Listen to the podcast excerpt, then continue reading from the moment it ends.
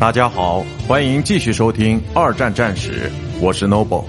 今天我和大家分享的是困难时期的美国和苏联之美国。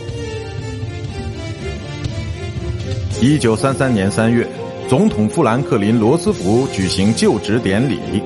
当时的美国有四分之一的劳动力处于失业状态，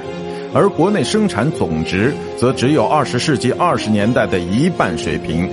他的新政策包括了一大堆新举措，例如大众事业、社会福利与贫民救济、银行制度改革等等。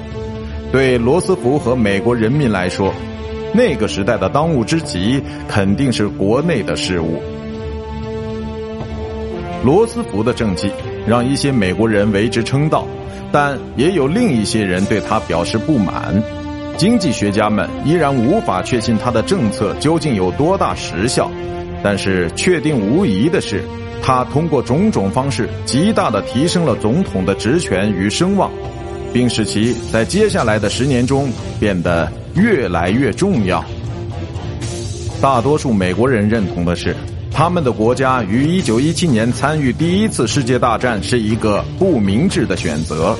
他们觉得。他们的国家应该避免未来的冲突，特别是欧洲方面。一九一九年，美国拒绝参加国际联盟组织；